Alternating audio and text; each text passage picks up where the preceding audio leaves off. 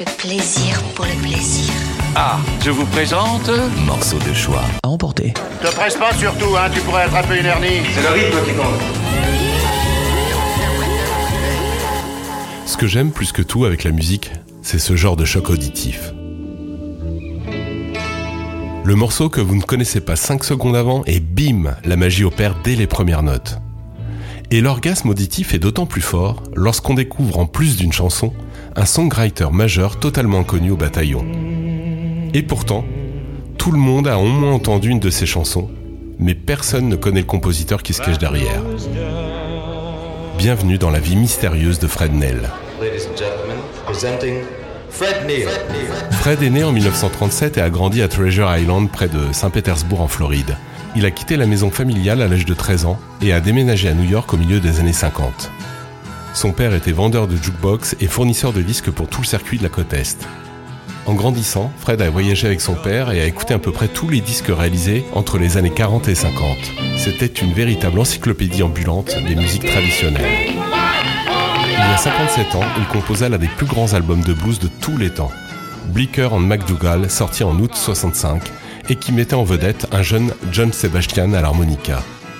Mais il n'était pas seul derrière le micro, il y avait là, gravé dans les sillons, cette voix de baryton inoubliable posée sur des chansons aussi brillantes qu'originales. Celle d'un homme qui a tout fait pour ne pas devenir célèbre et ça a failli marcher. La plupart des gens ont oublié son nom s'ils l'ont déjà su. Nell ne connut le succès que très brièvement en 1971 grâce à ce morceau figurant sur la BO du film Macadam Cowboy.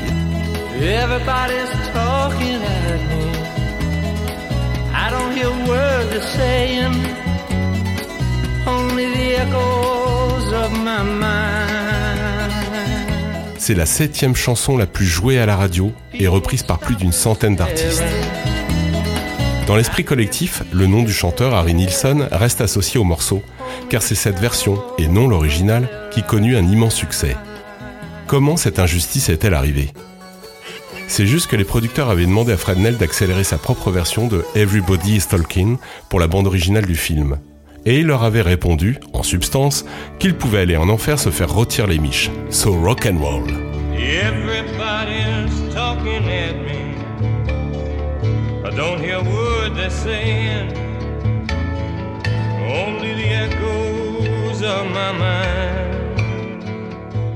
La version par Fred Nell de ce grand classique des années 60, plus sobre et marquée par le timbre profond de son auteur, se trouve sur cet album paru en 66 et titré à l'origine Fred Nell, mais opportunément renommé Everybody is Talking après le succès de Macadam Cowboy, pour un résultat quasi nul sur les ventes de l'album. Issu de la scène folk de Greenwich Village, Nell est un personnage qui sort des stéréotypes du folk songwriter de son époque. Avec son physique ordinaire et sa voix de baryton rassurante, il n'avait rien de commun avec l'arrogance d'un Dylan flamboyant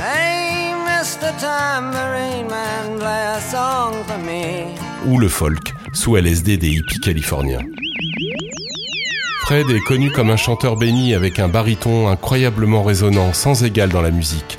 L'auteur de chansons Everybody is Talking, The Dolphins, Candyman et The Other Side of This Life, qui vivront aussi longtemps que la musique elle-même.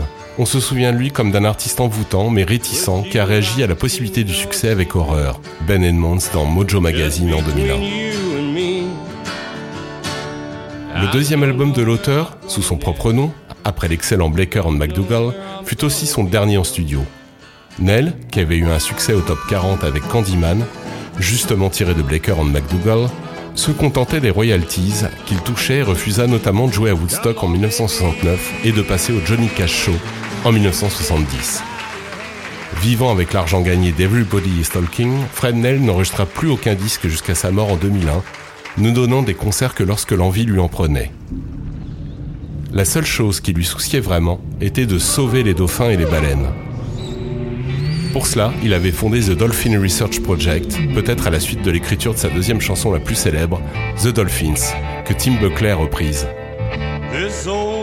Fred est une espèce en voie de disparition. Comme ces dauphins, il essaie juste de ne pas se faire attraper et se faire embarquer à SeaWorld, disait Jerry Jeff Walker. David Crosby et Stephen Stills ont tellement adoré le travail de Fred Nell qu'ils voulaient appeler leur nouveau supergroupe Son of Nell. Marketing oblige, ils se sont plutôt décidés pour Crosby, Stills and Nash. Il a été le premier à encourager Bob Dylan, le premier à employer John Sebastian et le premier à reconnaître les talents considérables de Tim Hardin.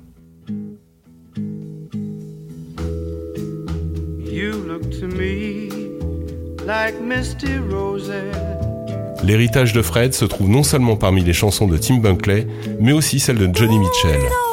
Fred Nell est un géant parmi les interprètes et les auteurs-compositeurs. Ce n'est pas trop dire qu'il a pratiquement inventé l'art des bluesmen blancs en écrivant un nouveau style de blues et en le rendant authentique, crédible et incontournable. Bon nombre des enregistrements de Nell dans les années 70 restent non publiés, y compris une session de 73 avec le guitariste de Quicksilver Messenger Service, John Cipollina. Nell aurait enregistré deux albums de toutes les reprises entre 77 et 78 qui ont été enterrés par Columbia Records.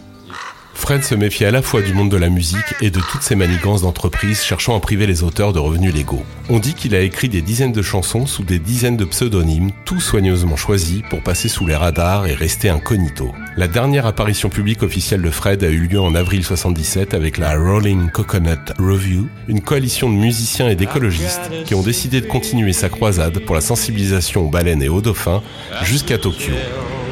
Il est mort de cause naturelle en 2001 en Floride alors qu'il luttait contre le cancer de la peau. Négligé, sous-estimé faisant de son mieux pour le rester, telle était la vie mystérieuse de Fred Nell. Pour ceux qui aimeraient en savoir plus sur ce troubadour de génie, une bio de Peter Lee est sortie. That's the bag I am in. The Life, Music and Mystery of Fred Nell, disponible sur Amazon dans la langue de Shakespeare. Or not to be? That is the question.